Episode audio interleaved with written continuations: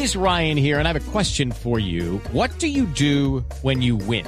Like, are you a fist pumper? A woohooer, a hand clapper, a high fiver. I kind of like the high five, but if you want to hone in on those winning moves, check out Chumba Casino. At ChumbaCasino.com, choose from hundreds of social casino style games for your chance to redeem serious cash prizes. There are new game releases weekly, plus free daily bonuses. So don't wait. Start having the most fun ever at ChumbaCasino.com. No purchase necessary. BGW. Void were prohibited by law. See terms and conditions. 18 plus. Henry Acosta es un empresario vallecaucano y ha sido ese enlace, como lo hemos dicho, con uno de los hombres más importantes de las FARC y luego pues con, con el resto de la guerrilla. Hablamos con de Pablo Catatumbo. Don Henry Acosta permanece en Cuba y es uno de los artífices de esta conversación de paz, es uno de los artífices de este acuerdo exitoso. Don Henry, buenas tardes. Buenas tardes. Don Henry, ¿qué siente usted hoy, después de tantos años facilitando estos diálogos de paz y que se llegue a la firma del acuerdo final entre el gobierno y las FARC. Sí, después de 14 años de estar acompañando tanto al eh, presidente Uribe en sus dos mandatos y al presidente Santos en sus dos mandatos en la búsqueda de la paz, tengo la, el sentimiento la convicción del deber cumplido y el eh, sentimiento de yo decir valió la pena haber vivido. Yo creo que nada más grande en mi vida habré hecho y podría ser eh, que esta colaboración para que este acuerdo final entre la insurgencia FARC y el Estado colombiano se hayan cerrado ya porque ya se cerró, ya se cerró, ya las 297 páginas del acuerdo final ya están escritas, solo nos queda a todo el pueblo colombiano respaldar esta paz. Don Henry, ¿usted por qué comenzó en 2000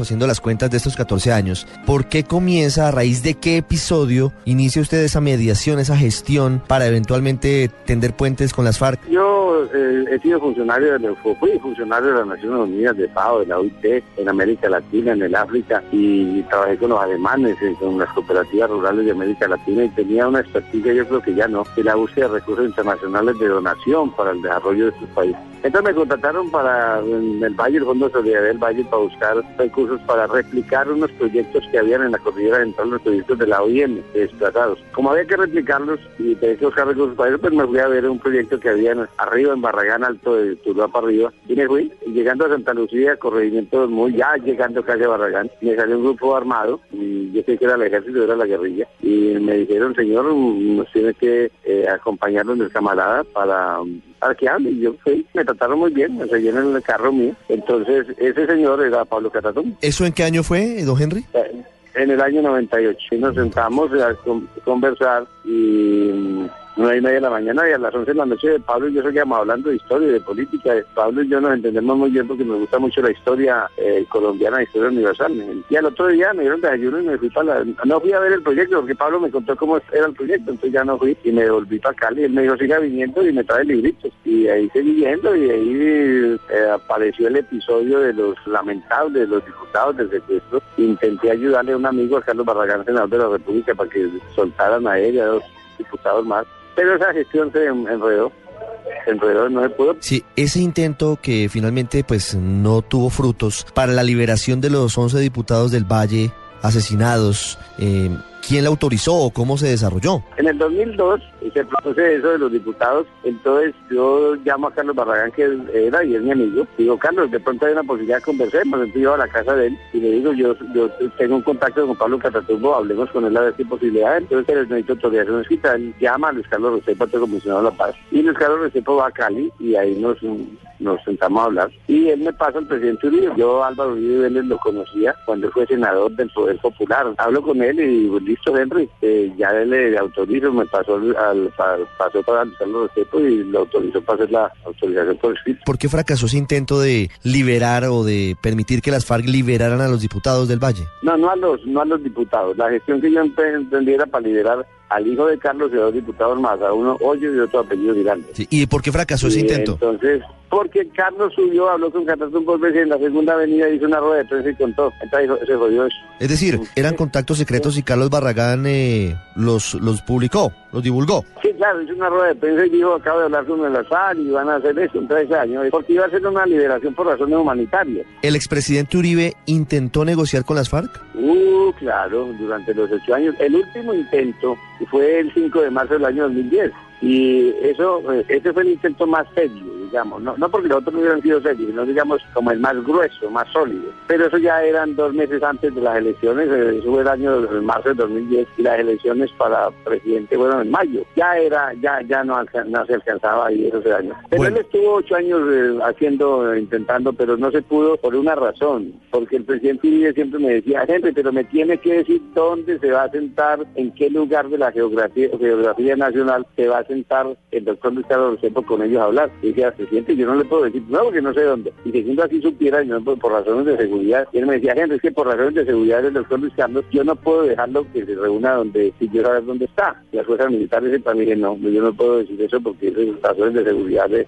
eh, porque con él no va a salir a hablar con un comandante de menor rango, sino alguien del Estado Mayor. Él no quería negociar. El presidente Uribe siempre me decía, Henry, es que yo no voy a negociar cuáles causas políticas, sociales, económicas de conflicto. Yo lo que necesito es que ellos entreguen los fierros. ¿Y cómo se da el Vale. inicio de los diálogos del gobierno del presidente Santos con las FARC? ¿Usted qué papel cumple en ese inicio? Eh, en julio 12 del 2010, el presidente Santos estaba electo, mas no posesionado. Yo le mando una carta proponiéndole lo que sucedió en La Habana. Y él, el 29 de agosto, es decir, unos días después de posesionado, me llama personalmente y me dice, Henry, yo quisiera hablar con usted, ¿por qué no viene? Entonces nos pusimos una cita, nos pusimos una cita el 6 de septiembre en la casa de Nariño. Me dice, dígale que estoy dispuesto a conversar con ellos, nombro a tales y tales delegados, que ahí se inicia eso. Y el 15 de octubre las FARC responden, sí, aceptamos. Y desde eso soy el facilitador del proceso. Don Henry, ¿cuáles han sido o cuáles fueron las crisis de, de los diálogos de paz? ¿Estuvieron a punto de romperse en alguna oportunidad a lo largo de estos cuatro años? Sí, sí, claro, hubo momentos, sí. El 14 de marzo del 2012, eh, o unos eh, 15 días después de iniciados los días de que se complicó todo, casi se daña. Noviembre de 2013 también hubo una crisis grande. Marzo de este año hubo una crisis grande. La crisis con el general Azate también fue una crisis. Pero yo siempre decía, de esto se va a salir porque ambas partes estaban decididas a terminar, las FARC y el gobierno. La crisis que tuvo el proceso en marzo de este año, cuando usted me dice que estuvo a punto de romperse la conversación, ¿por qué sucedió? ¿Cuál fue el motivo? Era un malentendido, las FARC tenían que hacer un 4x4 con, con el gobierno. Y 4x4 eran mm, el doctor de la calle, el doctor Jaramillo, los generales Mora y, y Naranjo. Y por el lado de las FARC, eh, Iván Márquez, eh, Pablo Catatumbo, Pastor Alapa y Carlos Antonio Rosada. Pero ese día del 4x4 no estaba sino Pablo, los otros, eh, Iván Márquez estaba enfermo, Pastor estaba en, Colombia, Carlos Antonio estaba con la su, de- su comisión de delegación. Y entonces Pablo vino con, con al Palacio de Convenciones con Rodrigo Granda como a decir discúlpenos que no pudimos hoy, mañana lo hacemos. Y listo, y se pararon de ahí y se fueron y en un salón también del Palacio de Convenciones estaba la subcomisión jurídica y entraron ellos a conversar, los, los Pablo y Granda. Y el gobierno entendió que ellos no querían reunirse con ellos, sino más bien con la subcomisión jurídica, llamaron al presidente, se armó un, problema eh, al punto de que el comandante Timolón Jiménez mandó un, un mensaje a todas las estructuras guerrilleras diciéndole sálganse de los campamentos y alisten de que a lo mejor esta cosa va a haber que volver a, al combate. Eso lo arregló Noruega y Cuba, porque Noruega y Cuba hablaron con la delegación del gobierno y impidieron porque estaba el avión listo para que se fueran para Bogotá. Don Henry, ¿qué viene ahora para, para los acuerdos de paz? La implementación seguramente es el paso más importante, va a ser muy complejo pues eh, llevar a cabo cada uno de los puntos que tiene este acuerdo. ¿Cómo ve lo que viene? Porque sin duda lo que lo que se aproxima es eh, trascendental, entre otras cosas, el comienzo el próximo lunes del cese bilateral y definitivo en firme de hostilidades. Las FARC deben concentrarse en las 28 zonas que quedaron determinadas, deben entregar las armas, viene la firma del acuerdo definitivo eh, seguramente en algún lugar de Colombia con el presidente Santos y Timochenko, viene luego el plebiscito por la paz y si gana el sí, pues vendrá la implementación de los acuerdos. ¿Cómo ve todo lo que viene para el país? Pues yo le decía ayer a Pablo y al doctor Jaramillo hoy, le decía, parece mentira y lo fácil ya pasó, ahora viene lo complicado, que es, eh, lo complicado es implementar el acuerdo final. Y vienen eh, dos, eh, dos etapas, que uno es la dejación de armas, no es entrega de armas porque no es una rendición, es una negociación, es la dejación de armas en manos de las Naciones Unidas, en 23 zonas de reales y 8 campamentos, son 31 sitios. Y luego viene la reincorporación, que en mi opinión es la parte más importante de que viene.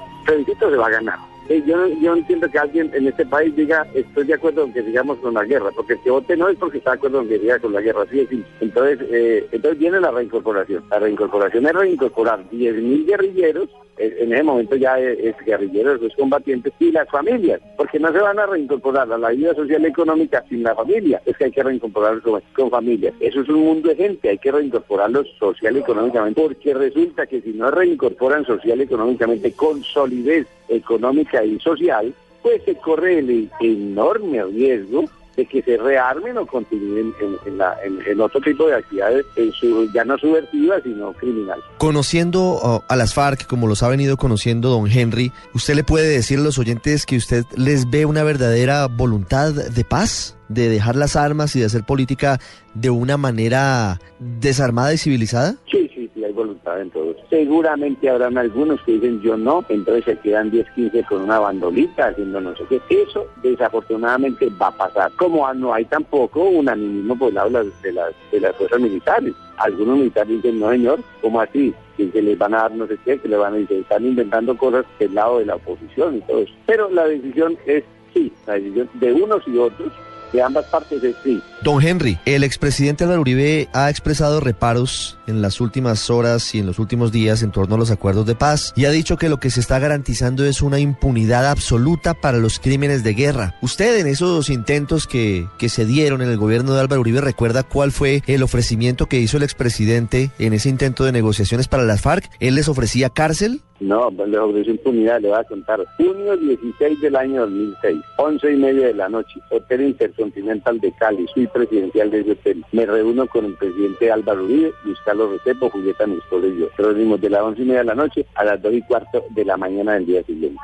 Y en esa, y en esa reunión que es muy larga, pues imagínense contar todo lo que pasó en la reunión hay un momento en que él dice, Henry, díganles a ellos que entreguen esos fierros que yo y yo los mando para Francia porque ya eh, hablé con Sarkozy. Entonces yo le digo, presidente, yo no digo eso por dos razones, porque si yo digo eso, eh, corto las posibilidades de, que se sienten a conversar. Y segundo, presidente, la ley de fierro se acabó en este país hace más de 100 años. ¿Qué estaba proponiendo el presidente Uribe? concluya que los iba a mandar para Francia con impunidad, de ahí no iban a ser juzgados. Esa es la conclusión de eso. Presidente me debe estar oyendo, él sabe que lo que diciendo es absolutamente cierto. Don Henry, quiero hacerle una última pregunta. Para los oyentes que a esta hora no saben todavía si van a votar por el sí o por el no en el plebiscito del próximo 2 de octubre, ¿usted qué les diría a ellos? Pues hombre, que llevamos 52 años en, guerra entre el Estado y las FARC, el grupo insurgente más grande de, de Colombia, yo no sé del mundo, de las insurgentes.